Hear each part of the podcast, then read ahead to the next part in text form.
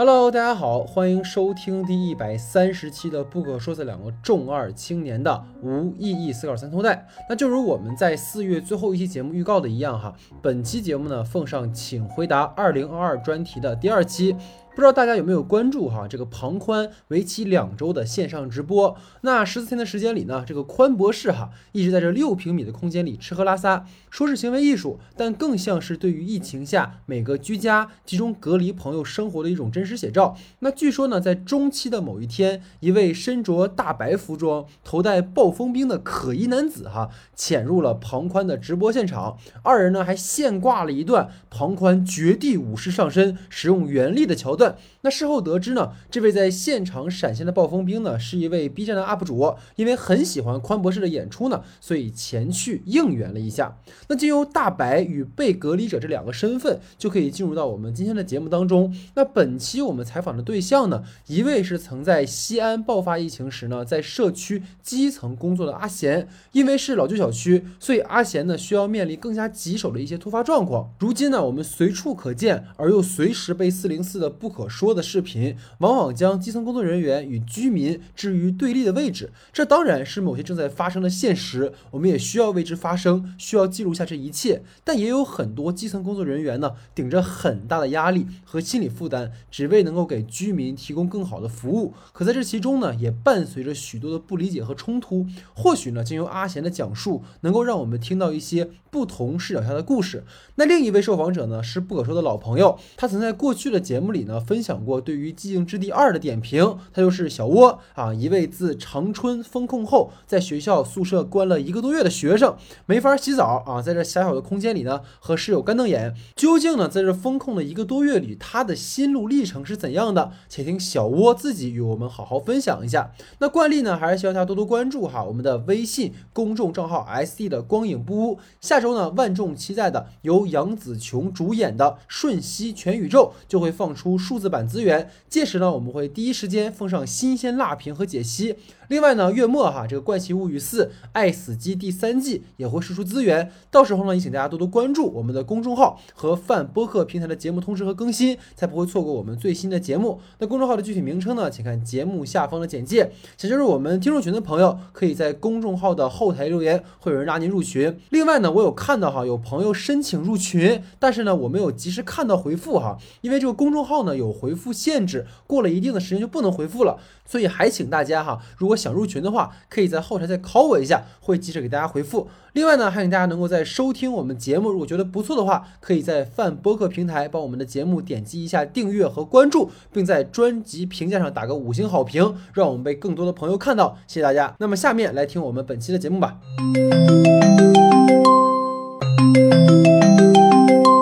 邀请到了这个在西安的一位朋友，因为我们其实是之前是主要是上海的啊两位朋友，那现在就是我们把视角转向西安。那西安呢，当下其实疫情的状况还算比较好，应该控制住了。但是之前呢，其实大家知道在年初的时候，包括去年年末的时候，其实西安经历过非常严重的一次疫情。然后为什么我会想说转移到西安的视角，是因为在西安这边我们找到了一位朋友啊，叫阿贤。然后他呢，其实在当时疫情最严重。重的那段时间，他是在我们的这个社区的基层工作的，所以他其实是真正的作为一个工作人员参与到了当时的疫情的呃救助，包括防护当中。所以我觉得可能阿贤会给我们提供一个非常不一样的视角，因为可能之前我们听到的，包括之后我们会听到的，其实都是呃作为一个普通民众啊他们的一些感受，但作为工作人员，他可能会给我们提供更不一样的一些角度。所以欢迎阿贤跟我们大家打个招呼啊，大家好，我是阿。贤非常开心可以在这里跟大家分享我在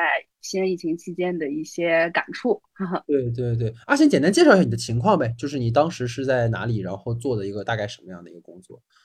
呃，我是在一九年的时候进入到了这个西安的基层社区去工作，然后呢，在去年年初啊，今年年初的时候，然后就遭遇了一次比较大的严重的疫情。然后呢，在整个疫情的工作期间呢，我们相当于是从一开始得知疫情的泛滥，然后到开始准备做核酸，以及每日的安排，到以及到最后的这个封城。然后呢，在此期间，我们都呃，工作上很累很辛苦，然后呢，最后也就是在大家的共同努力下，然后度过了这个西安的这次疫情。嗯嗯嗯，那就是具体说，可能落实到你在疫情期间参与的这种基层工作都有哪些呢？就是工作的内容方面。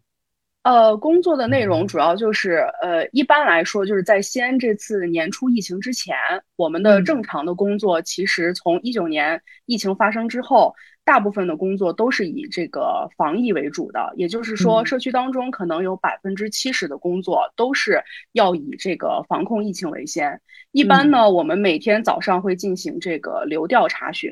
呃，我们会就是接到这个由市上指派下来的流调信息，每天基本上数量保持在二十到五十条左右。呃，就是可能作为普通人来说，会觉得这个事情没什么，但是其实对于我们工作人员来说，如果每天都保持在二十到五十条的打电话来说，对于我们其实压力是很大的，因为有一些呃接电话的这个居民呢，他们是不太愿意配合的。然后每天我们都在重复这样的工作，甚至有的时候一个电话打的问问问问题问不清楚，我们可能要多遍的重复去打，这是一个很消耗我们这个精力的事情。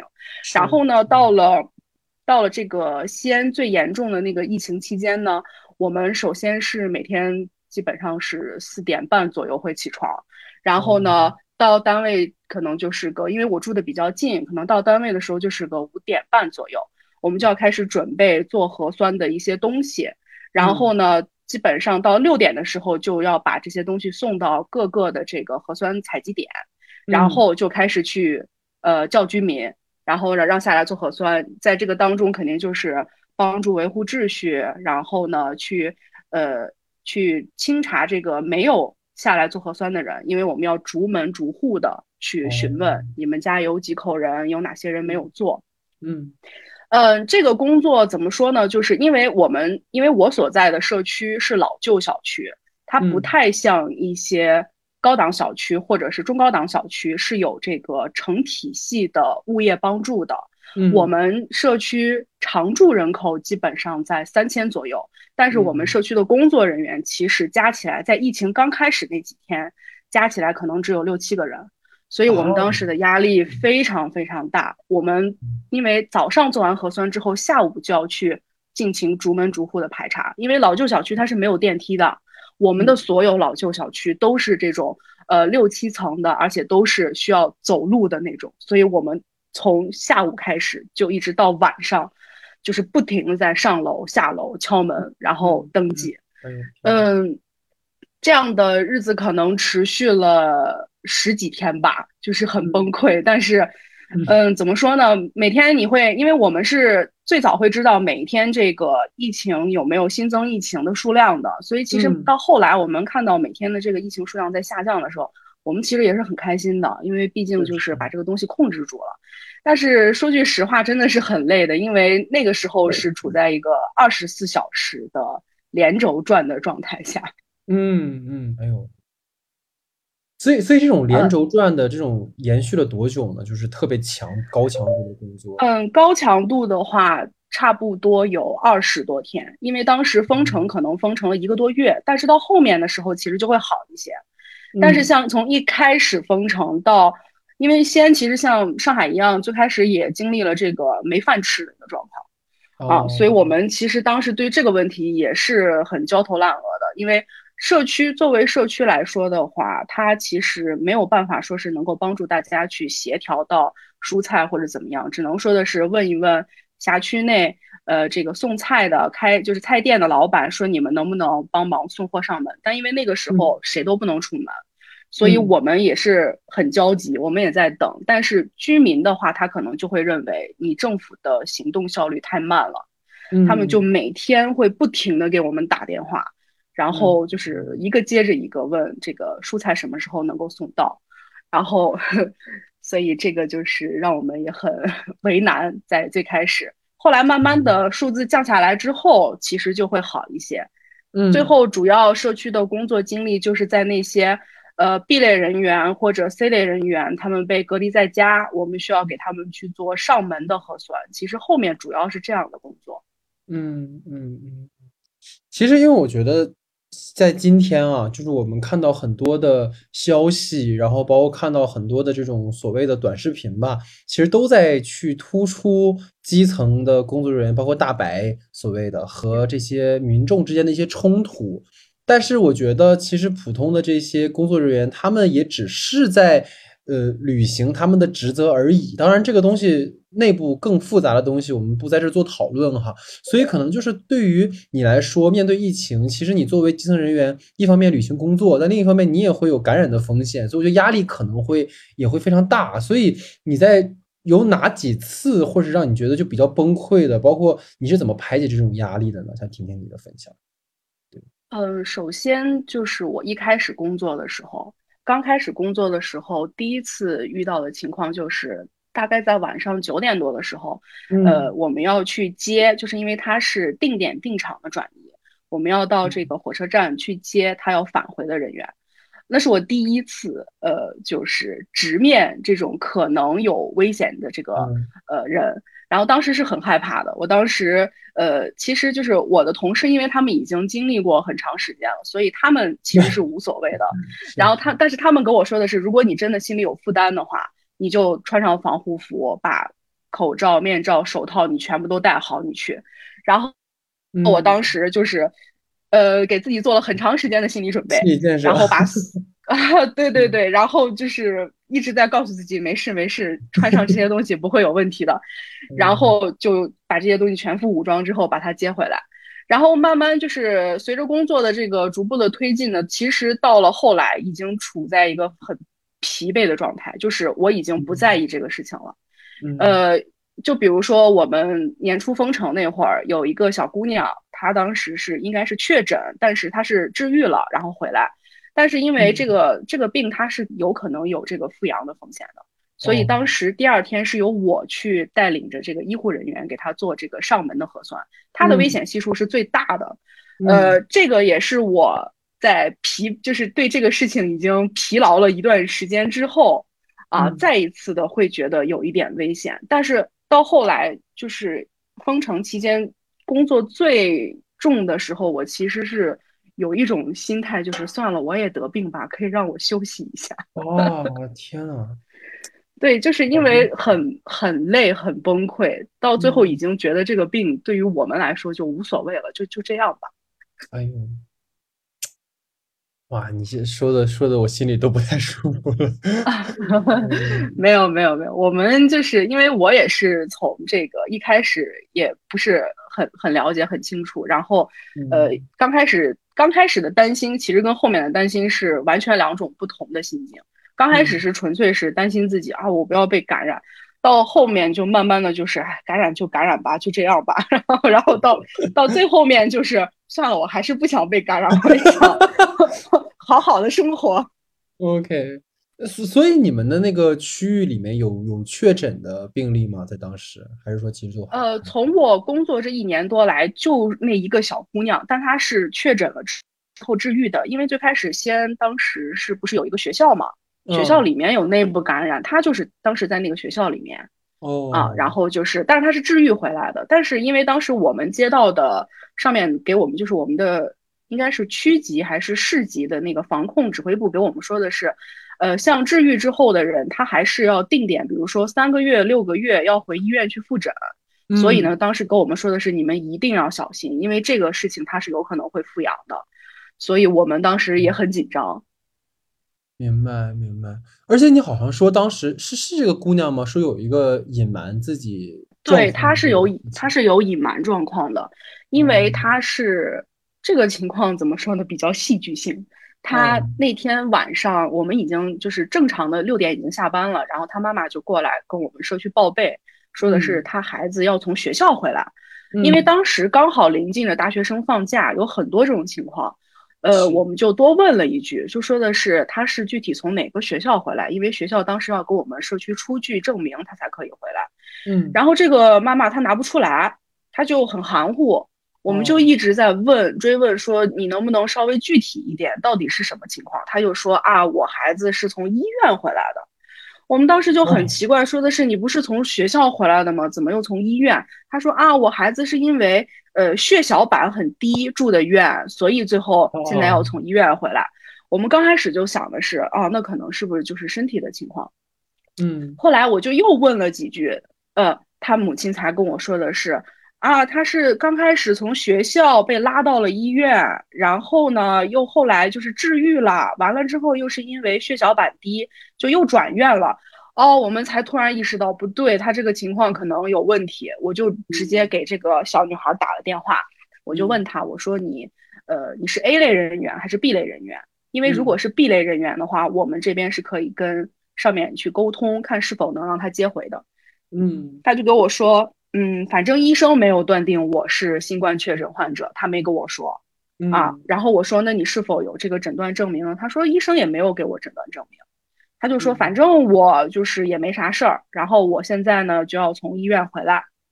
当天晚上因为是我先接的电话，后来因为那天晚上值班的人员不是我，所以我就把这个情况转就是转交给了当天晚上值班的同事。等到第二天早上我来的时候呢，我们那个同事在办公室已经就是哭了好几场了，我就不清楚到底是什么情况，我就问他，他说的是昨天那个小姑娘大概到凌晨三点多的时候被送回社区，他给我们社区看了一下诊断证明，上面写的是这个新冠确诊患者。这个事情可能对于就是从居民的角度来说，他可能会奇怪，我已经治愈了，你为什么不让我回来？但是其实对于我们社区工作人员来说，这个事情是要跟上级去协调，很就是很很仔细的去协调的。他回来了之后，就意味着我们整个辖区的危险性升高，我们也要承担一定的责任。假设他现在回来了，出了问题，那你怎么对整个辖区内的居民去负责？然后呢，我们这个同事就。呃，昨天晚上连夜给市上的领导报备，然后市上的领导，呃，怎么说呢？市上的领导觉得是我们社区的问题，说是你们没有没有仔细的，就是认真的去问这个问题，对，所以到最后，呃，也就不了了之了。其实我们到最后是没有办法，区上的领导、市上的领导下来到那个女孩那儿，就是穿着防护服跟她谈，说的是。嗯，因为因为他的诊断书上写的是，呃，根据所在地，然后呢进行适当的居家隔离，或者是去医院进行集中隔离。我们就跟他谈，你能不能就是再到这个医院去集中隔离？他刚开始非常的不乐意，然后也极其的不配合。最后呢，就是谈了很久很久，他愿意，然后我们就当天就把他送到医院进行隔离了。明白。哇，这个事儿真的是，其实我觉得这种冲突可能它不仅发生在像你刚才提的这个状况，因为我看到你有在分享过一件事情，是说，就是好，就是就又回到刚才我说的那个话题，就是很多时候看起来是基层的人员怎么不会变通，然后你们为什么要这么这么严苛的守着，然后做这种事情，你不人道，但是。其实他们也承担着很大的风险。其实我觉得特别想通过今天你的分享，让大家其实了解到，其实当时在基层的人员们也不是想为难你，因为确实是有一些压力给到你们，或者是说也承担着去保护更多的人。这样的一个一个状况，我觉得，所以就是因为我看到你还有分享过一个点，在于说是好像有很多外地人当时因为疫情其实滞留了西安，然后其实这个地方我插一个小小呃小章节是，当时我有一个朋友，他也是因为今年考研嘛，然后他因为一些可能家里户籍的问题，他就回到西安去考研，然后当时他考研那一天。结束的时候，就刚刚好是西安要，呃，类似于封禁吧，就是高铁站是不能再进出了。嗯，对。然后他是在上午的时候就进了高铁站，所以他是没关系的。但是他就给我分享了一个特别让人心疼的事情，就是有一对母女，然后两个人是一起先进了候车大厅，但是因为一些票据的问题，所以妈妈就让女儿。呃，先出去到那个呃，就取票的地方，再办点什么手续。结果就在这个出去的这个时间里，呃，西安就要求在就是不能再有高铁站的进出，所以母女就因为这几分钟的时间，然后可能接下来几个月都相隔两地。然后据说当时那个妈妈就跪在可能保安安保人员的面前，就是说让我女儿进来，但是就是嗯这个状况很难。所以当时这个事情听完之后，我还就是心里蛮不舒服的。然后我也看到你分享了一个事情，是说很多滞留在西安的一些外地的打工人啊，或者是一些朋友，他们想要到社区来求帮忙，但是可能像你说的，疫情刚开始的时候，其实你们那边。因为一方面是人员少，就是呃工作人员少；另一方面，其实物资可能也紧缺，所以很难去真的给他们非常大的帮助，所以也可能发生过一些冲突。所以这件事情我也想听听你的分享吧。对，嗯，好的。首先就是这个，您您刚刚那个师哥刚刚你说的那个。呃，因为票据的原因没有走，是这样的。其实当天的情况是这个样子，嗯，在封城的前一天下午和第二天很早的时候，我们当时社区接到的通知是，只要他有就是所在地的，比如说旅店的居住票据，然后呢，他就可以向社区开具，然后社区可以把这个东西开具出来之后。就是证明他在他在疫情期间是在我们辖区内居住的，他就可以拿着这个东西到街道办去盖章，然后再到区上的防疫部门盖章，他是可以凭借这个东西离开的。但是后来为什么会突然把这个事情就是卡掉呢？是因为首先，呃，因为要封城了，所以离开的人特别多。对，呃，光那天早上，我们从我们早上当时是六点上班嘛，当时早上我来的时候，我们这个社区的。门口已经排了将近可能有个二十多米的队伍了，就是人特别多。然后呢，一开始的时候的确是可以凭借这个东西离开的，到后来因为人很多，实在是没有办法去承担这个风险。因为当时，呃，西安这次就是西安年前的疫情也是因为外溢所以导致的。当时呢，就是上面临时紧急开会就说的是不能再这样大范围的把人往外放，因为很害怕就是在。去祸及到其他的省份，所以是没有办法，才就是赶紧一层一层的下达通知给社区，说不能再开具这样的一个东西。所以到最后就是可能早上走了一批人，就是很早的那批人他们离开了，但是大概可能大概到个九十点吧，应该差不多。然后剩下的那些人就没有办法再走，只能说的是留在西安，就是呃等到西安彻底解封之后，大家才能离开。然后呢？呃，像我们社区，因为是老旧小区，辖区内的一些旅店和宾馆，它其实并不是像一些，比如说咱们在外面看到的连锁酒店或者是连锁宾馆那样，它所收留的一些在这里的旅客，大部分都是一些，呃，就是比较贫困的人，因为我们这个就是因为这个原因，所以导致疫情封控把整个西安城封了之后，他们首先走不了。他们就会很担忧这个事情，因为大部分都是在这里打工的，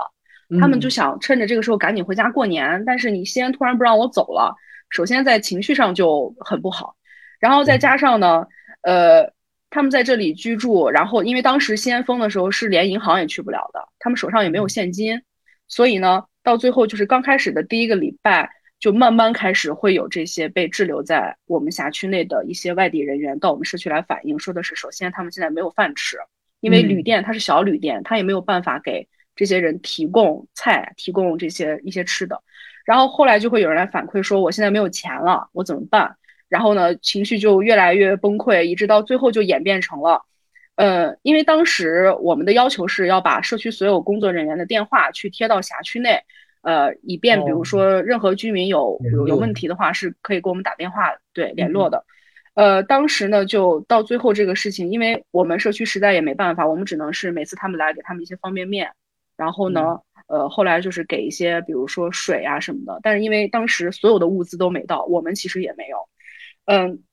被滞留在这里的外地人就会觉得你们是不是在差别对待？你们怎么可以这样对待我们外地人？就是你们怎么可以说的是不顾我们的死活？呃，所以到最后就演变成了，呃，他们。就会不停的二十四小时给我们社区的书记打电话，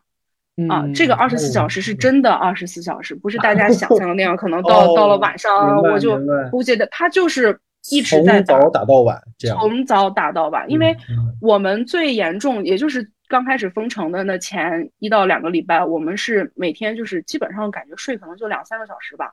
但是即便是在睡两三个小时的状况下，他们还在不停的给我们的工作人员和我们的书记打电话。所以到最后把我们书记把那个小姑娘就逼到最后，就每天都在哭，每天都在崩溃，每天都在说我干不了了，我要辞职。到最后是我们跟当地的派出所。然后跟所长取得了联系，然后去对他们进行了教育，说的是你们不能再这样下去了。社区工作人员也很累，大家也想解决问题，但是因为现在社区也没有资源，不是说的是歧视你们外地人，或者是呃差别对待。然后呢，他们才哦就是稍微情绪平复了一下，但是依旧还是会隔一段时间给社区打电话。我们什么时候能走啊？我们现在没有饭吃了，我们没有钱了，我现在袜子也破了，衣服也烂了，我们就要不停的就是他一打电话，我们就要给他送点东西，因为我们只能是用这种方式去维护。到了后期来了菜之后就好了，我们就把菜给他们了，就还能好一些。嗯，就是这样一个情况。明白，就是其实你会感觉大家的这种。特别情绪的崩溃，包括二十四小时的电话，也是一种求救。其实就是确实是是是可以理解的，可以理解的。但但是能理解的同时，确实是说对于工作人员们的这种心理影响，其实也蛮大的。就是确实是，对，很煎熬。对对对，所所以就是可能。我我比较好奇的地方在于说，因为你好像说后来你也没有在做，就是这份 工作了，对，就是不是其实也是像你刚才说的那位书记的那个姑娘，也是类似的这种心理负担太重了，就是因为刚才其实你有提到你有一些崩溃的时刻嘛，那最后让你觉得说我确实是做不了了，或者是说可能这种心理负担大是哪些方面最后让你就是可能说我就不做了呢？这个这个事情。嗯，首先是因为可能我跟其他人不太一样，呃，因为我们比如说就是在疫情之前，就是这个封城之前，我们正常的工作是除了每天的正常上班之外，晚上是要去值夜班的，呃，然后我们因为当时社区总共的人数是十个人，就是每个人值一天，也就是十天这样子不停的来回。呃，我刚开始工作的时候其实还好，因为那个时候疫情不是很严重。嗯，我们值值夜班的主要工作是什么呢？就是首先。要去进行流调的核查，因为这个流调信息它是每天在不停的在流，就是往外流、往进流的。嗯，然后呢，就是我们要去呃等待，如果有比如说有从外地返回的，有从风险区返回的，我们要去接人，或者说比如说今天流调查出来了这个人他可能有异常，我们要去对他进行上门的居家隔离。嗯，这个事情其实到了晚上，尤其是因为晚上只有一个人在值班。辖区内可能会发生各种各样的事情。首先就是我是一个很容易多想的人，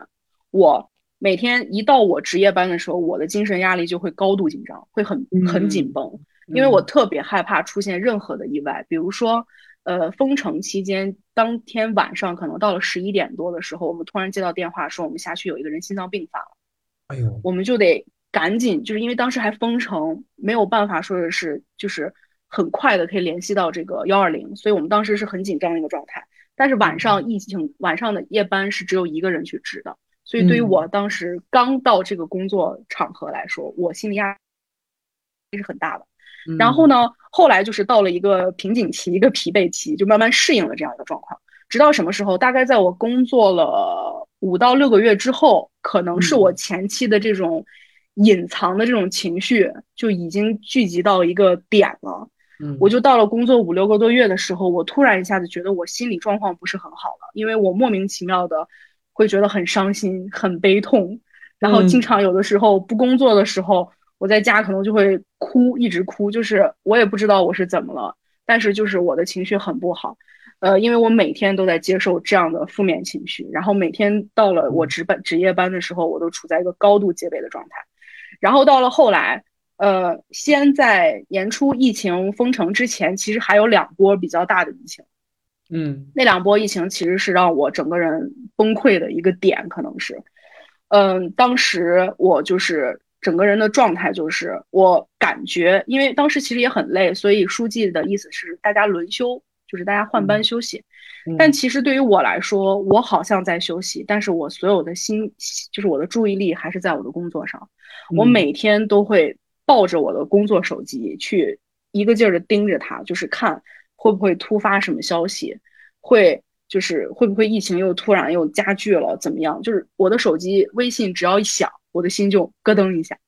就是到这种状态。所以也是因为这样一个情绪的积累，到了这个西安疫情封城期间，再加上一个高强度的一个工作状态，我到最后实在是撑不住了。我也在试图就是劝说自己，你看你能不能。找一个发泄，把它发泄出来，然后调整一下你的工作状态。但是我尝试了，我真的做不到，因为我在疫情期间的那会儿的崩溃程崩溃的次数已经很多很多了，所以我到最后是没有办法。我害怕我自己心里会出现问题，嗯，所以我就啊 跟我们领导聊了好久。我说我现在可能可能是因为我个人的原因，我不是一个。就是太会把自己情绪往外放的人，所以我可能现在积聚了很多不好的情绪，我现在已经没有办法让我正常工作了。我很有可能在接下来的工作当中，也许会跟居民产生冲突。所以最后我们领导就说的是：那如果你已经决定了的话，那就那要不然就是那就辞职吧。所以我最后也是想了很久很久，然后才最后决定辞职的。嗯，明白。就我其实一直在在想说，就是工作人员们的这种心心情哈，就是我们现在看到很多的新闻里在报道，可能有些觉得他们很敬业啊，很努力啊，但是在这些背后，他们的那种情绪该怎么排解？其实你其实今天提供了非常鲜活的一个例子，就是当然，我觉得你你做的事情，我觉得真的让我很佩服。但另一方面，其实刚才在你所有的表述里面啊，也也可能是或许是今天。我们先贴上了一个呃，可能基层工作人员的这样的一个标签，所以可能你讲的更多的是这个事情。那其实可能到最后，因为我们分享了这么多，我其实很好奇，你作为自己在疫情的过程当中，就包括你在物资方面，包括说你可能在日常生活里，呃，有有什么可以跟我们分享的？因为我觉得不能只是在聊你的工作，其实你个人可能是更重要的，所以想听听你的分享嗯，我个人呢，首先就是我是一个比较向往自由的人，所以呢，嗯，呃，所以刚开始到了这个体制内工作的时候，我其实是有一些不适应的，嗯，因为我更偏向于是那种大家在一起工作的时候，我们可以很好的交流，然后呢，可以更加灵活的去处理某些事情。但是当我到了这个体制内，到了基层工作的时候，我发现大多数的情况，我只能是被动的去接受。所以这其实也是导致我最终离职的一个主要原因。我感觉我在这样的一个体制内，只能去充当一个重复劳作的螺丝钉，我没有办法说的是把我的一些想法和意见传达出来，哪怕说的是我传达出来了，也不一定会被接受。所以其实对于我个人，从我个人的这种性格以及我个人的一些角度来说，到最后我之所以离开，这个是有很大原因的。我觉得我很多的付出和努力都是一些无用功，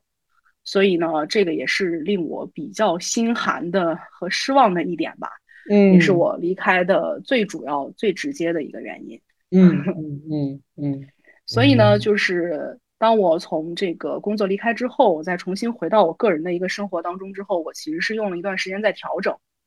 呃，我重新的就是捡起了我一些爱好，比如说看电影啊、读书啊，然后追剧啊啊这些，这些在我工作的时候都做不了，因为没有时间。当我重新回来之后呢，我就慢慢在调整，慢慢调整之后，其实，呃，其实我的心态也有些变化，因为我在工作的时候，其实我是有的时候会有一些怨言的，因为我觉得。本来一个很简单的工作，但是为什么到最后因为这个体制内的一些原因，会导致这个东西很难推行下去？我当时其实是，嗯，呃，不是很舒服的。其实，在这个工作推进方面，但等到我从这个工作当中跳脱了出来，我回到了一个居民的这个角度来说，其实我是能够理解的，因为是这个整整个政府的工作体系它是很大的，它一环扣着一环。呃，没有人愿意说的是去承担风险和责任，因为承担风险和责任就意味着最简单的、最最直接的一个事情就是我会失去工作，我会失去工作就带来的就是我没有经济收入，那我个人的生活该怎么办？所以其实我现在是可以理解当时为什么呃一级一层的这些工作人员他们每个人都很谨慎，甚至于在有一些地方会过度谨慎。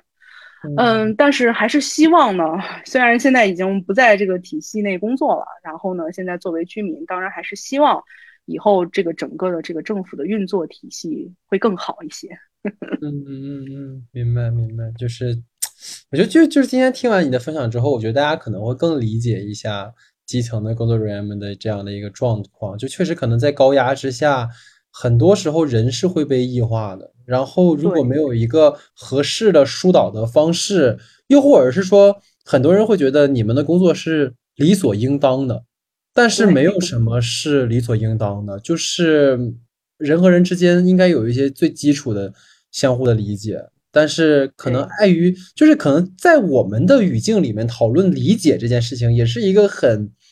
也是一个伪命题，因为我们都不能。只讨论这个问题，因为在这个问题背后有更复杂的一些因素在左右着这个问题本身，所以确实也很难去讨论。但我觉得今天我们在在跟阿贤你讨论当中，我觉得找到了一个中和点。我觉得就是分享你自己的体验，然后让大家更能理解一些状况就是的发生吧。因为我们听到和看到太多荒谬的事情了，可能就是这种情况。OK，那那最后吧，我觉得。你刚才也说过你的日常兴趣是电影嘛？然后我也跟其他这次来节目的呃嘉宾都在说，呃，我们其实是一个电影节目，是，我们是，我们是一个电影节目，我们是一个电影的节目哈。所以最后可能想听你就是分享一部可能最近或者是说让你觉得看完很治愈和很温暖的电影，能够给大家分享一下。对，呃，我最近是把那个《忠犬八公》又翻出来看了一遍，哇，太虐了这个人。呃，对，因为因为就是我需要一个情绪的这个发泄口，所以我就是专门去挑了这样一部电影，然后就是从头哭到尾，让自己能够舒服一点。然后呢，还有就是爱狗人士的必备嘛，隔一段时间就会拉出来看一下。是是是是，哎呦天！对，然后就是，然后除了这个电影之外，我最近把那个国际市场，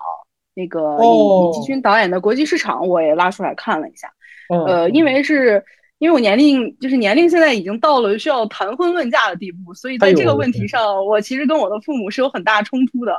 然后呢，我就是从这个电影当中，我就看到了，就是作为我父母那一辈，他们的一个就是，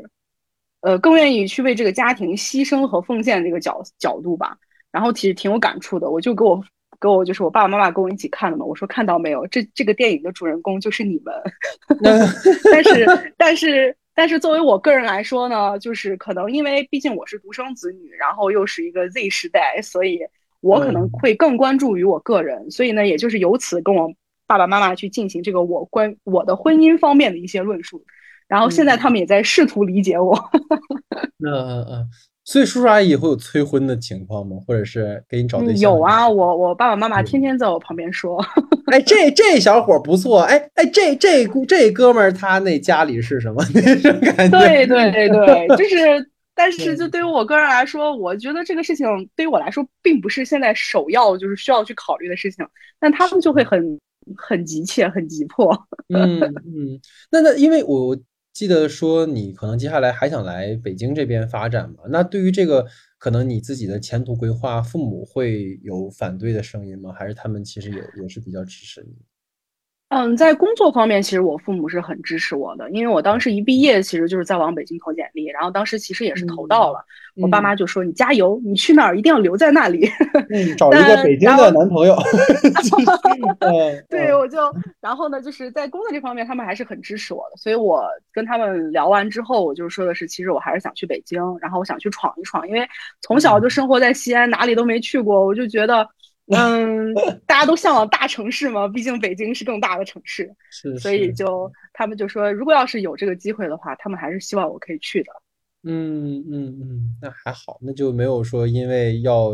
就是谈婚论嫁，然后把你留在留在老家的感觉 啊，那倒没有。对对对，感觉这种冲突其实还挺常见的，我觉得，尤其是疫情的时候，其实我觉得疫情也是有时候也会催化很多事情，你比如说父母会更担心孩子。尤其是对对对，都上岁数了，其实这就是刚才我们说那个理解问题本身，就是反而在家庭当中这种理解变简单了，就是因为你也知道父母的根本的那个动力是什么，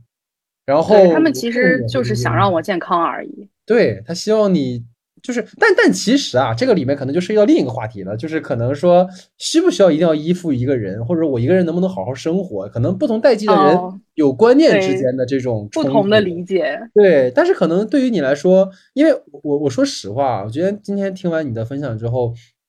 让我真的就是感觉你你真的经历了很。很很很难忘的一段一段一段时间吧，就是而且听来很很远，但是当你口述给我的时候，你又会很有画面的去想象到当时你的那个状况，就是甚至是有一度觉得说，那我得了新冠就好。我觉得就是，哎呀，大家都都都好难啊，都好不容易啊，感觉 好难呐，我们的日子过得，对对，赶紧结束吧，赶紧结束吧，我觉得对，所以。呃，我觉得大整体上大概就是这样。我觉得今天你的分享让我特别有有感触。然后，哎，之后因为我们也会常联系嘛，然后如果有机会的话，也可以录来录我们的常规节目哈。因为确实这期节目是让我还挺，就是是很任性的一次节目吧。但我觉得跟你聊完之后，包括跟其他朋友聊完之后，我觉得大家听完都会有更多的收获。所以非常感谢阿贤这次的分享，好吧？那我们之后有机会再聊啊，谢谢。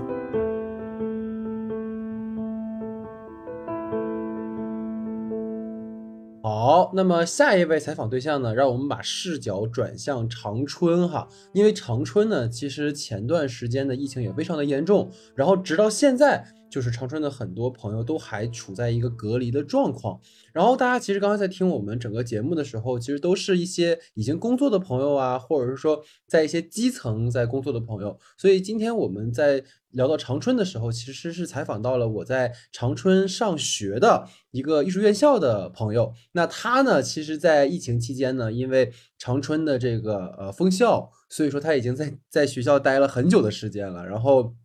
大家应该有看到很多长春的新闻，就是长春的朋友们可能在学校也没法洗澡，然后也出不了宿舍，就特别像庞坤的那个，真的就是在那么小的一个地方，然后待了很久的时间，所以他其实有很多想跟我们分享的。然后这位朋友呢叫小窝啊，然后小窝呢，这家如果大家有。有很坚持听我们节目的话，去年在我们聊《寂静之地二》的时候，其实是请小窝给我们录了一个单人的节目。然后另外呢，其实小窝跟我一直在做那个 B 站的木卫便利店啊，但是因为很多原因吧，所以现在其实还在调试状态啊。所以大家之后也可以关注我们，所以就欢迎小窝，小给大家打个招呼。哎，大家好，我是小窝，也算是我们这个不可说里面的一个隐藏人物了。对，而且出场出场率没那么高啊，但是还是。那还是有出现过，而且是忠实的听众，就是小波一直在帮我们转节目的那个文案什么的哈，相当积极。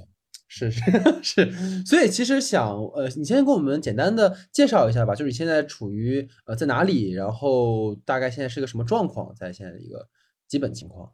OK，然后我是在这个吉林长春读书嘛，然后我们其实这个学期大概就是二月的中下旬开学的。嗯。啊，然后我们其实真正的线下课堂大概只上了半个月左右，就是在三月八九号这样子，然后学校已经感觉不太对劲了，然后就开始让我们上这个网课。嗯。啊，对，所以说这个学期吧，包括我们现在，嗯，学校给我们这个估计，就其实一直到五月可能会中上旬还是以网课这样的方式去进行，所以我们也可以说，就这整个学期其实都是。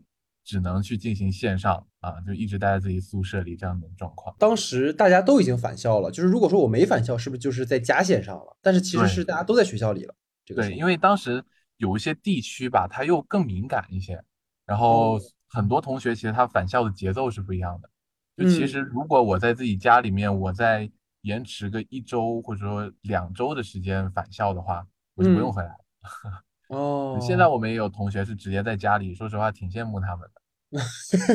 你现在走不了，问题是，对，是是。现在长春也也还是在封城吧，就你进出都非常严格，很不方便。然后就其实我们这一次刚开始，大家都没有想到会这么严重，因为我们之前其实长春也有一段时间是在呃疫情爆发的时候，还是有点就稍微的有点这个迹象吧。但是我们那个时候最严重的情况也就是封校，这一次的话，我们是严重到封寝室，封寝室就是，嗯，你只能待在自己宿舍里，你是不能出自己宿舍楼的，因为我们这个学校的话，它是那种公共的一个卫生间和洗漱室嘛。嗯嗯，所以说我们活动范围就只有我们这一层的这个走廊，最多了，没有了。对，所以这是今年就是最不一样的体验吧，在疫情之下，封寝室跟封校就是完全两个概念的。对对，就我们现在就感觉自己就像是那种就寄生虫，对吧？就相当于就是在地下室，然后每天隔这个栏杆往外面外外面看，完全是这样。太太真实了，你这个讲法。我们每天 期待的东西，就是因为我们呃窗户面前就几栋大楼嘛，我们又是一楼，楼层楼层很矮，然后每天就期待那种阳光从那个大楼中间能照进来那么几分钟，哇，就哇一下，哇，最多。就是真的是半地下室的感觉，就是 真的完全是这样。嗯，因为我们也谁也没有想到会这么严重，太严重了。就，呃，每天新增个快两千例，就这样的压力其实还是蛮大的。嗯嗯，而且其实你本来在二零年的时候还没有感受到这么重的疫情的一个状况，完全没有。因为我当时是待在福建嘛，福建那边其实，嗯，它的这个进出也没有这么多人，对，所以说也还好。嗯嗯嗯，有得到控制，但这一次就完全失控了。明白。学校也很慌，我们每个人也都很慌，家里人其实也很慌。是是是，毕竟现在宿舍都出不了。所以其实你刚才讲到，就是因为一直隔离在宿舍，就是也不能出去嘛。所以我很好奇，就是你们封寝的生活大概是个什么样子的呢？啊，就是，嗯，其实说实话，总体你要来讲的话，肯定就是非常压抑，嗯，就是非常压抑，而且。我们最开始的那段时间，可能前半个月左右吧，就我们现在一共其实是封了大概一个半月啊，就我们大概三月十号左右就开始封了，然后我们到现在四月，对吧？已经马上就要接近五月了，其实是差不多一个半月左右。就其实最开始的半个月，我们每天都在刷那个，就是今天的疫情新增的情况，嗯，我们每一天就每一天看到都会更严重。就那段时间，我们很焦虑，就非常焦虑。晚上就虽然我们一天啥也没干，但是晚上就是睡不好。嗯，大概是这样，精神状态就已经很差。嗯嗯嗯。然后到后来的话，稍微会习惯一点这样的生活，就是嗯，早上起来就一整天就上一下网课，然后课后的话就是看看电影啊，打打游戏啊，对不对？然后几个朋友再约了，可能会稍微玩会儿牌，就这种是我们。嗯，已经是最期待的娱乐活动了。嗯，对，嗯，啊，然后就逐渐麻木了，就你也不会去要求太多什么东西，你也没办法。嗯，我就慢慢的、慢慢的就到现在了。明白。然后就是好像听说你是可以有一次出门的机会，就你说放风嘛，好像是因为隔离太久了，所以估计学校也觉得如果学生不出来走一走的话，还。会挺麻烦的，所以是让你们去操场歇了两个小时。所以当时那两个小时对你来讲是不是特别 特别特别重要？对对，因为我们那个时候是四月十七号，好像就其实我们已经封了整整一个多月了，是一个月出头。嗯，就是那个时候出门吧，哎呀，就内心非常复杂。嗯嗯嗯。我们之前其实也有一次，就稍微的出过这个宿舍楼的门，啊，那是因为出去做核酸，那个核酸的那个站点是在门口，就那个时候我们在晚上，就是只是走出了宿舍楼，然后就在外面就深呼吸，就完全就是深呼吸，因为我们现在一直是待在一个四人寝室嘛，就空间非常小，是，然。后说实话空气也很那啥，哈，就是几个人都待在一起，其实都快腐烂了。嗯嗯嗯，然后当时去真的放风嘛，就是两个小时，其实一个多小时，就是在操场那边附近有一个活动的范围，嗯，然后其实印象蛮深刻的，就我们出去的时候，就呃有人在操场上，他们带着吉他，在操场上唱那个国际歌，哦，几个人在那边一起唱，然后还有人带了风筝去嘛，还有人带了那个羽毛球啥的，就其实。嗯，看着挺恍惚的，因为这些事情好像本来就是大学生活里面很常见的事情。是，就以前解封就封起来前吧，我们就经常也会晚上大家去操场玩一玩呀，对不对？然后大家就是在一起搞点小活动什么的。但是现在你见到，你会觉得，嗯，非常的难得，非常的唏嘘。嗯，就当时我跟我另外一个朋友，就是听到那个国际歌，我们就站在边上，就听他们一直唱，一直唱，唱到他们结束，嗯，就什么都没说，也说不出来，就只能去感受这一切。明白。你现在说，我脑子里有那个画面，就是大家已经被封了那么长时间，然后，那那有没有那种就是可能？你感受到很很很直接的，可能大家情绪上会比较浮躁或者是激动的这种情况呢？因为听说很多其实都还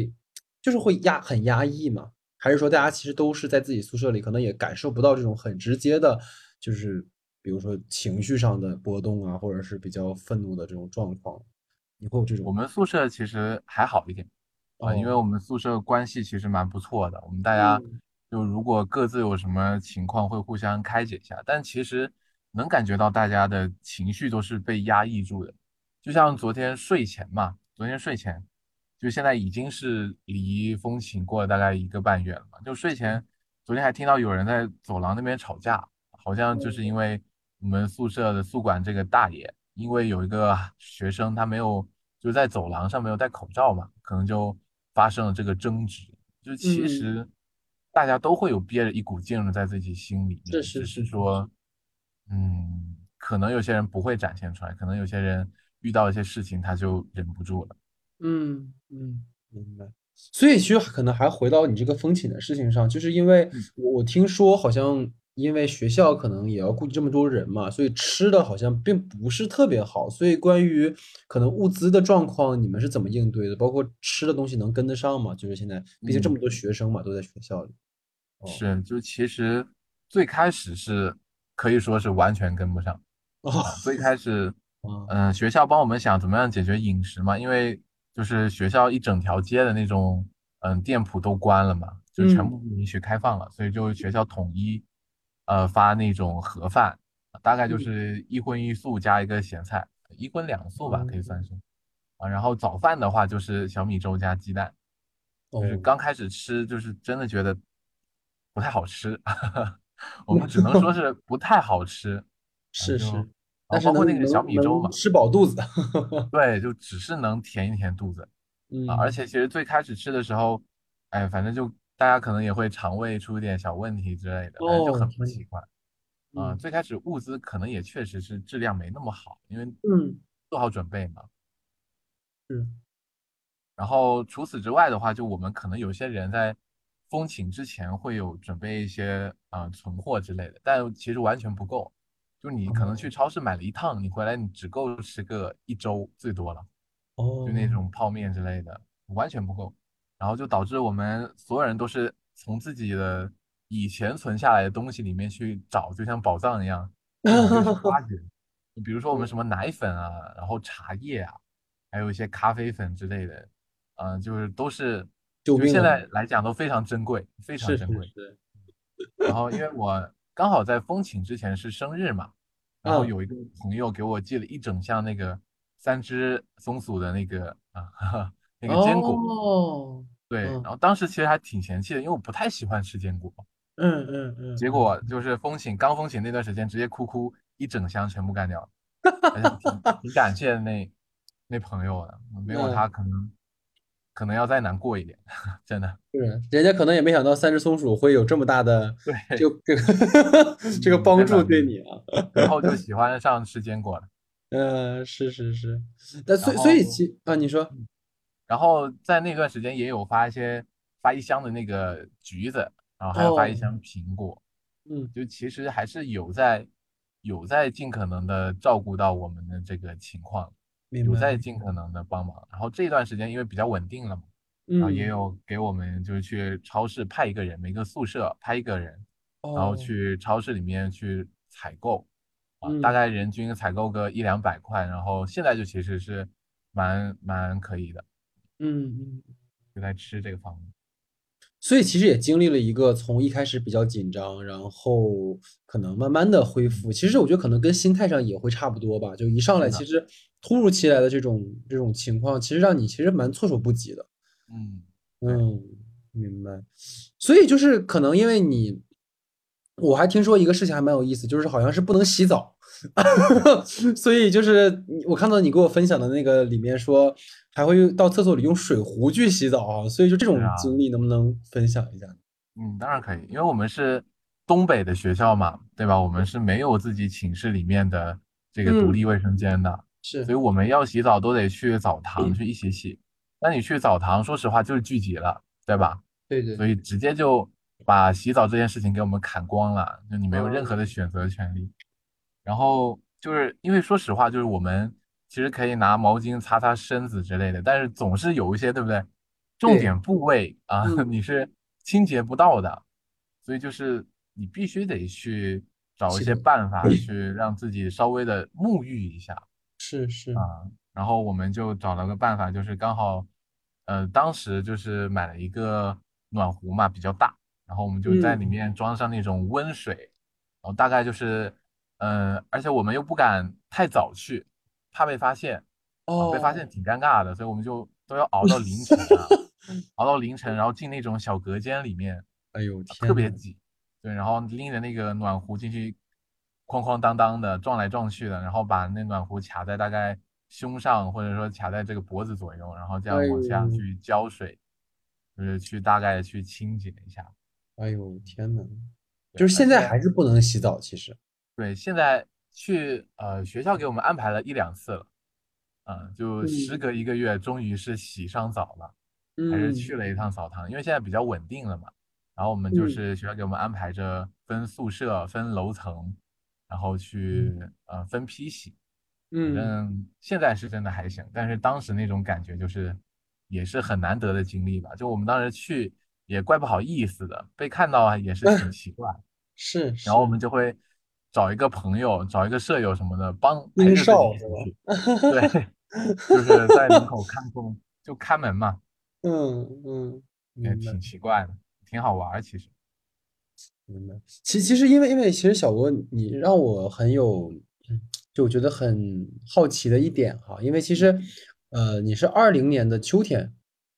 去的长春吧，我记得应该是。然后因为你本人是福建人嘛，所以其实你从最南边，然后到了最北边。然后我记得你刚上学的那段时间，你在发朋友圈，包括咱们两个人聊天的时候，你会觉得说，呃，对于这种其实是文化，还是会有一些地域差异的嘛？其实其实还蛮不适应的。所以我其实觉得你个人可能在情绪上，其实可能会有更大的，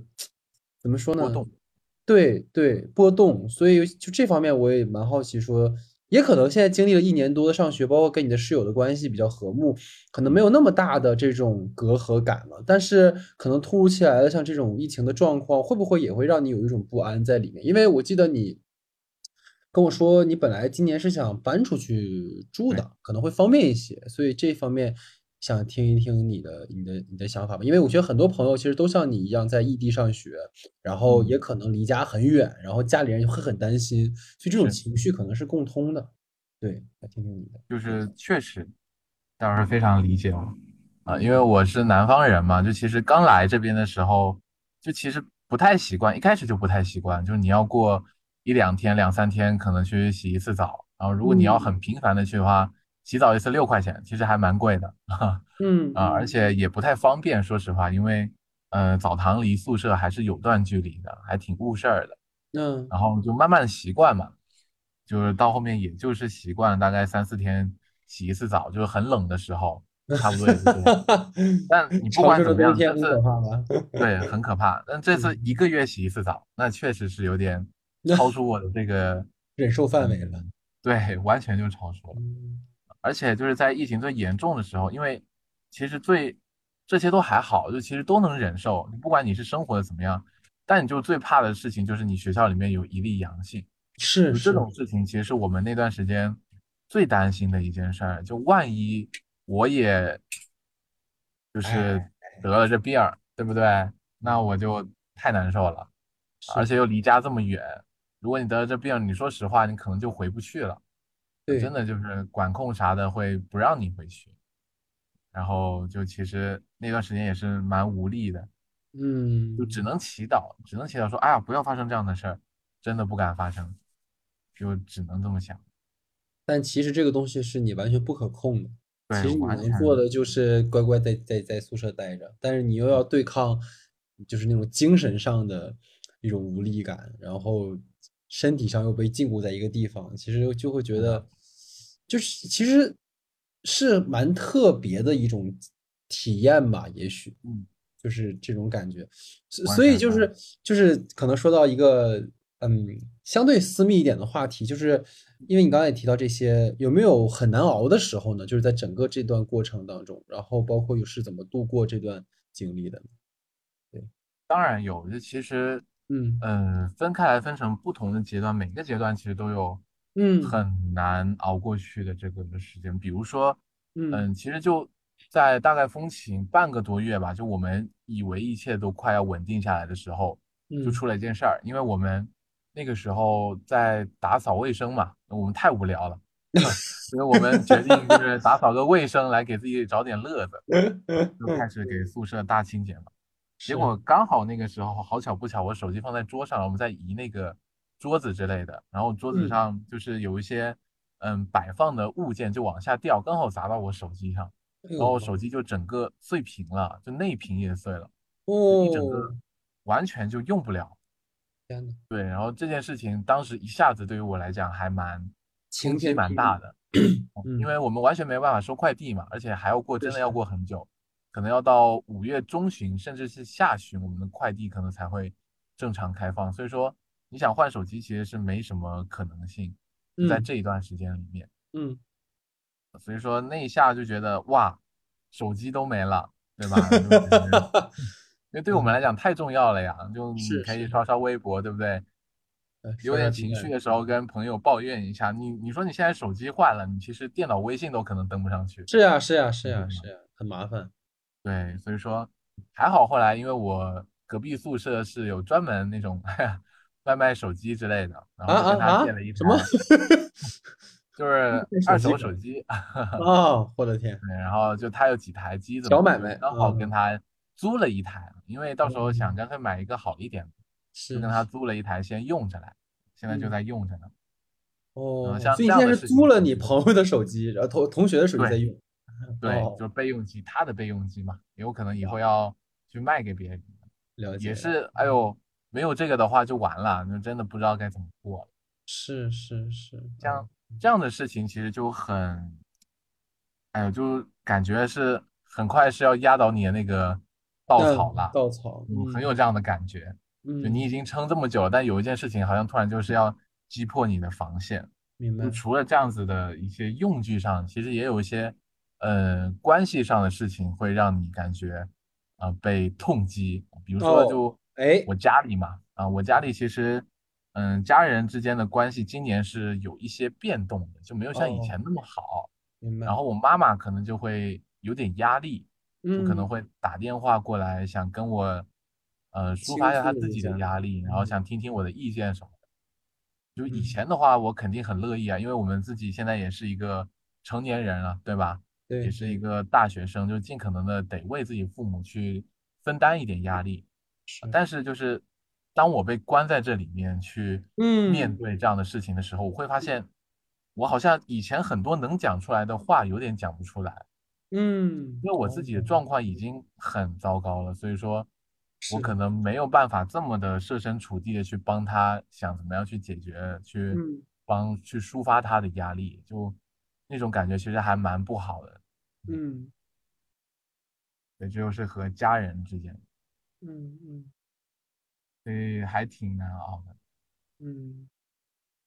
所以，所以其实你还有一个很关键的没有讲哎，对对对，而且和我这个女朋友也是出了很大的哦，哎，这就很好听了。您说，嗯，你就想听这个呗？其实前面聊的都是铺垫，我觉得。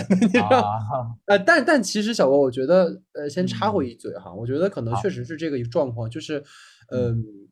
过去我们习以为常的很多事情，我觉得你刚才提到两个点，让我都还蛮有印象。一个是你说可能可能曾经是三四周洗一次澡，然后就是现在是三四周，可能你一个月都不会打扫一次宿舍。但是因为疫情，可能你需要打扫宿舍，让自己就是有一点不一样的生活。但反而是当你选择这种不一样的时候，手机又因为这种打破，然后摔坏了，嗯，就这种其实特别的无常。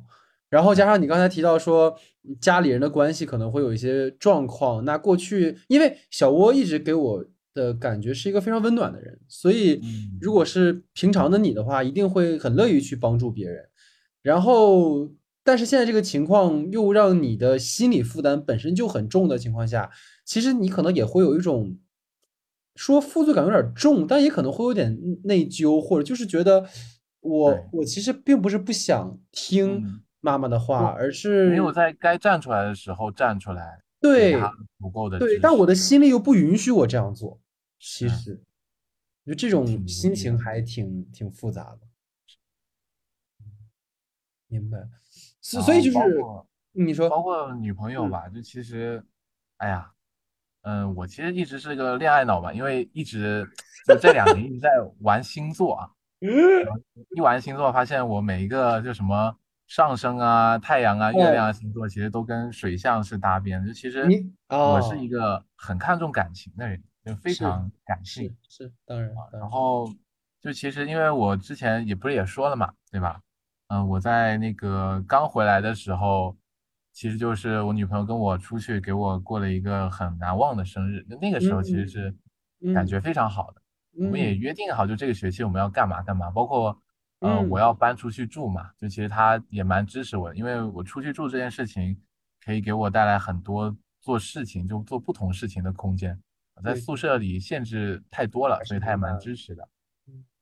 然后但是就是谁也没有想到，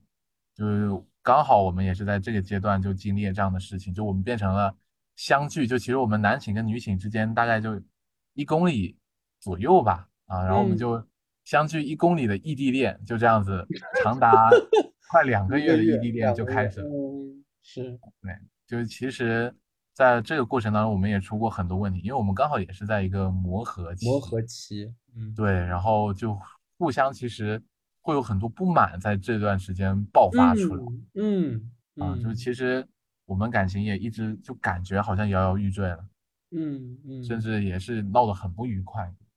嗯，但其实就是有的时候你也会想哈，如果不是疫情这样的状况，就如果吵了个架，对不对？都闹得很不愉快了，见个面，我我就可以去女寝楼下，对不对？我就去蹲他。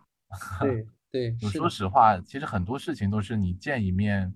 你能感受到对方，呃，最直观的情绪，能够感受到他的体温，能够有很多，嗯，就是。就稍微的真正的去聊一聊的这个机会的话，嗯，很多矛盾其实就化解了，就这么简单。但是因为疫情，我们没有办法，就哪怕再近，我们也是没有办法见面，一点办法没有。就是这是打视频电话那种东西是没有办法去做到的，嗯，对，差太多。所以说现在虽然是稳定下来了，就。很不容易稳定下来了，但，嗯，就其实一直以为我们的感情就会这样子，其实说实话就有点输给了疫情这样子的感觉，嗯，就好像是，嗯，哎，反正就是疫情真的就变成一种大恶魔的形象，然后他不想让我好过 啊，然后就必须得把我跟我女朋友这样子掰开，就是有这样的感觉，然后最后打败了这个大魔王是吧？就是最后对，算是。算是打败了啊，算是打败，就现在是稳定下来了。我们其实也有一点因祸得福吧，我感觉，就其实这也是我们两个第一次这样子去共同面对一个困难，而且其实困难还蛮蛮有分量的，真的是个大恶魔。嗯，对，但其实就是在这一次之后，我觉得我们都会去更珍惜这段感情吧。嗯。我有这个自信，明白？你看这个说话真的是滴水不漏啊！弟妹听到之后，你知道吧？就是感情，感情那真是冉冉生辉。不，其 实我我我想多追问一个点吧，因为其实我很好奇的地方在于，倒不是说你们两个人为什么争吵，因为我觉得情侣吵架的原因大同小异，不是异地异国。但但其实就是你们是因为还是隔离嘛？就是我很好奇你们最后是怎么重归于好的？就是，但不用很细节啊，因为我觉得其实面对的问题没有改变，但是两个人其实找到了一种共识，所以我觉得这种共识我会有一些好奇是什么。嗯，这种共识可能就是还是互相理解吧。嗯，就其实我们都知道对方在这一段时间里面一样的会有很多的焦虑，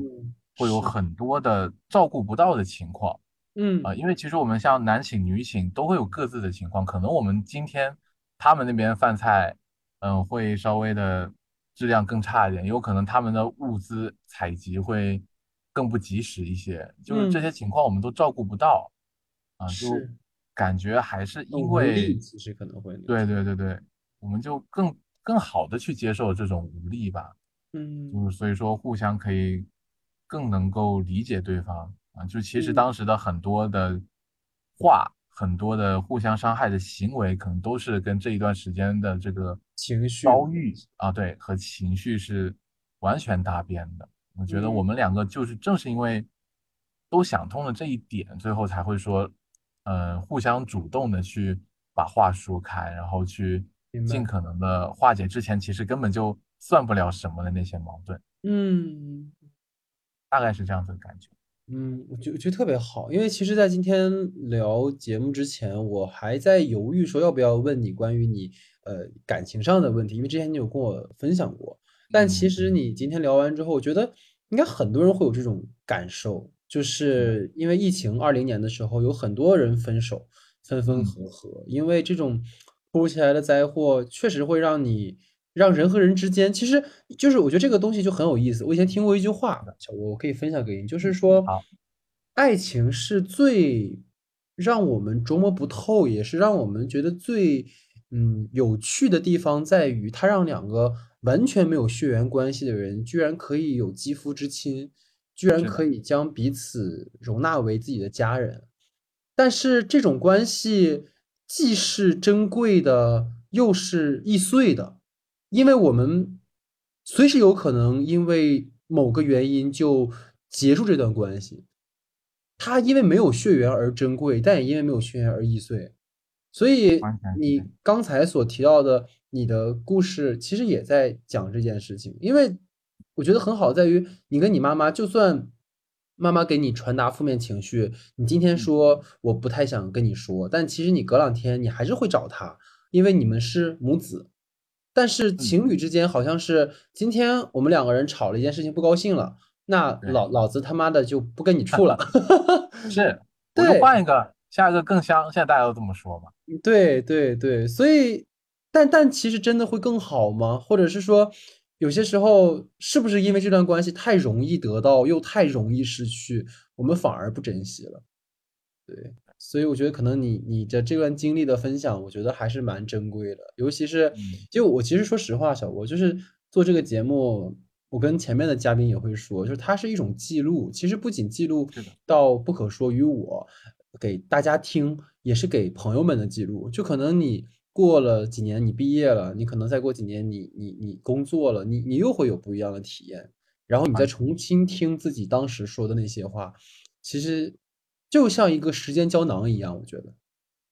非常好。对对，它本身其实留下了一份就宝藏嘛，对吧？对。当你想把它挖出来的时候，你就把它挖出来，它就对于你来讲非常的不一样。是的，是的，只就希望我们到时候节目还在，你知道吗？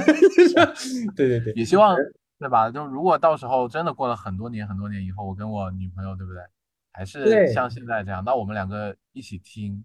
就觉得那就肯定是。很不一样的感觉，对对，因为因为确实是大家可能不太了解，就是小窝，因为我们我们两个人其实有一些工作上的交集，所以每年其实虽然不会呃经常见面，但其实每年我们都会见，就是总合起来也将近半个月一个月的时间，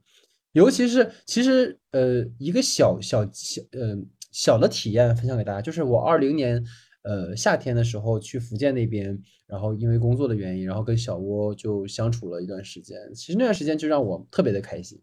啊。然后前段时间小窝也会给我分享那段时间的一些照片啊什么的，就是很快乐。真的，对对对。哎，那个时候其实也是因为疫情，所以我们才在福州那边相遇。对对吧？是的，很有趣。你这样子回看。对，就就感觉好像每一段经历，因为确实是跟小窝也认识了大概有四年的时间了，有有有这么久，对，见证了我从一个什么都不懂的这种高中生，那时候还戴那种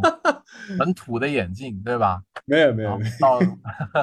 就 你知道，因为因为我就这么说有点有点爹味儿哈，就是就是小窝在我眼里一直是一个高中生的感觉。所以后来听说小窝谈恋爱的时候，我就我有一次我印象很深，我问我说我说哎小窝你你居然谈恋爱了？他说戴老师我我就那么像没谈过恋爱的人吗？我都懵了，那 那种感觉就是没有被看得起的，真的，这就是真的还变化。但我觉得这种这种分享本身也也很有很有意义。对，我也非常非常感谢你能分享这些东西给我们。然后最后可能就是说，因为我觉得就是，毕竟你现在也在学和电影相关的内容嘛。然后我们也其实一直在做魔威便利店，然后也想做一些电影项的内容。然后我们当然我们不可说本身也是一个电影评论的内容，所以最后可能因为你也说到，可能在隔离期间你也会看一些电影啊，或者一些剧或者打游戏。有没有你在疫情期间看过的，可能让你觉得有被治愈到的电影或者是一些？呃，剧集的影视作品，来听我们大家分享一下。好，我觉得如果是这段时间最值得推荐，而且是感觉在疫情之下大家都比较需要的话，我可能会推荐那部韦斯安德森的《了不起的狐狸爸爸》。哦，因为这部电影我其实一直憋着没有看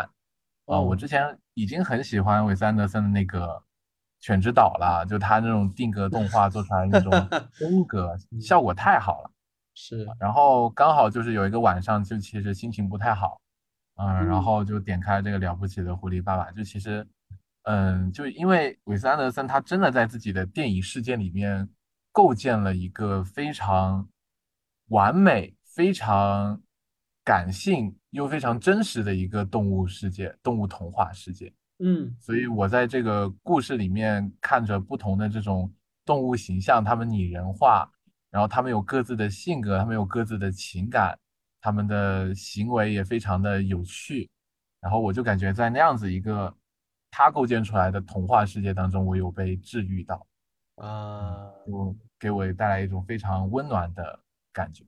嗯嗯，对，所以我可能会推荐这部电影，我自己还是蛮喜欢的。它很适合你在呃深夜可能自己心情不太好，然后点开来去看一下，然后这一个小时一个多小时之后，其实你会真的会有不一样的感觉，嗯嗯，你会觉得你真的逃离自己生活了。但其实电影啊，所有电影其实都是怎么样，都是这样的，对，会让你逃离现在的生活，对，让你做一场两个小时的梦，对不对？是的，啊，然后包括还有。刚好是前两天看的那个《酒精计划》哦，哇哦，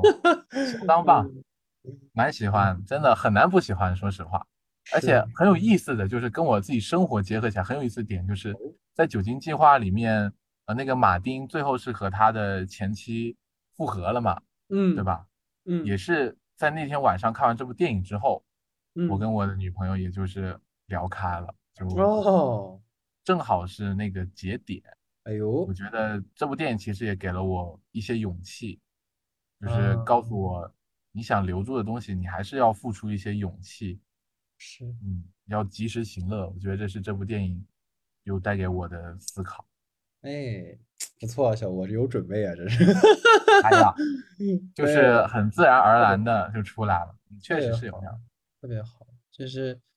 因为有时候确实是像这种情况，我觉得。像特别是隔离在家的时候，可能看看电影，反而让你能够脱离出现在这个处境，然后又能跟你的生活有一些关联，其实还挺有意义的。对对，所以我看电影不会说那种短期里面看太大量的，我觉得一天的话，你真的一天看太多部的话，对你自己来讲，其实接受程度也会比较低。当然啊，所以说其实你看了不同的电影。它在不同的阶段会给你带来的感受都是不一样的，嗯，所以我还挺享受这种，嗯，电影跟你生活真的是相结合的一种感觉，你会感觉自己是是非常有参与感的，嗯，对，你会感觉里面人物是真的在每个阶段都在跟你说话，在尝试让你理解一些道理，这种感觉是非常好，是是是，哎，真好，哎呀，今天。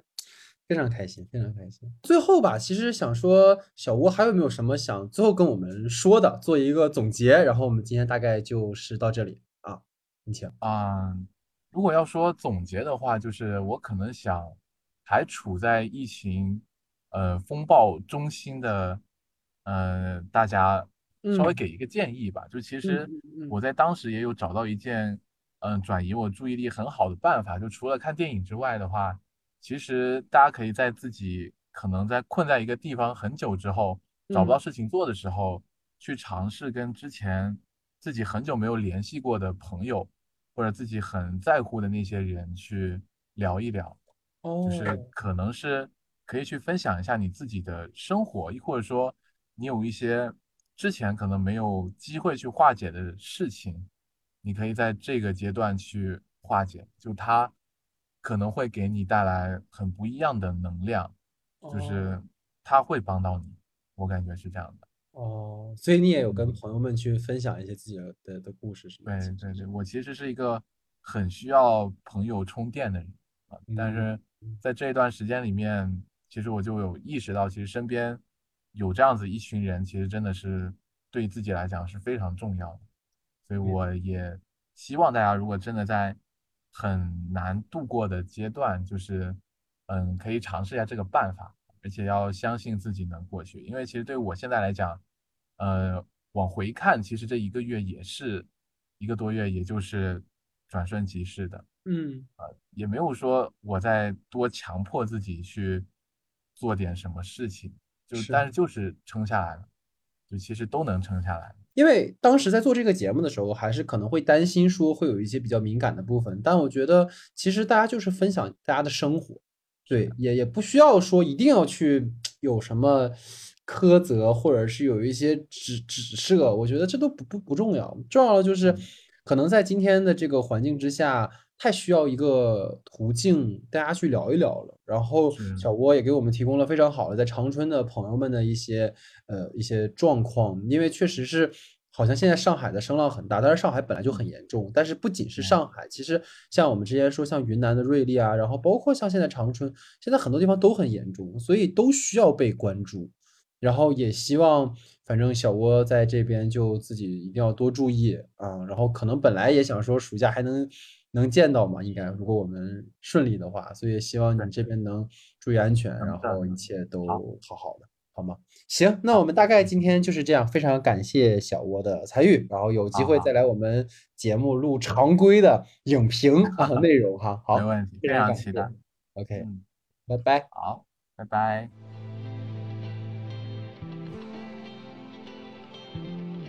好，那么以上呢就是我们请回答二零二二系列的全部内容哈。那我们的上期节目呢，在四月末的最后一期啊，一百二十八期不可说可以听到。那如果大家想要听完整的这两期的话，可以那期和这期一起听哈。其实这一期找到了西安的阿贤和长春的小窝呢，确实是想给大家提供更加丰富的视角，然后也希望大家能够在听完这两位朋友的分享之后呢，也可以去更多的。从更多的角度吧，去理解关于疫情下大家的生活。我觉得之前在听一个播客的时候就说的很好，就是这个时代的一些声音需要被记录下来。无论我们的声浪可能会很微小，或许呃过段时间就啪，对吧？但无论如何，这个声音的记录本身是有意义的。然后我也觉得听了大家的分享之后，也会让我有更多的感悟吧。对于当下的这一切，因为确实是发生的太。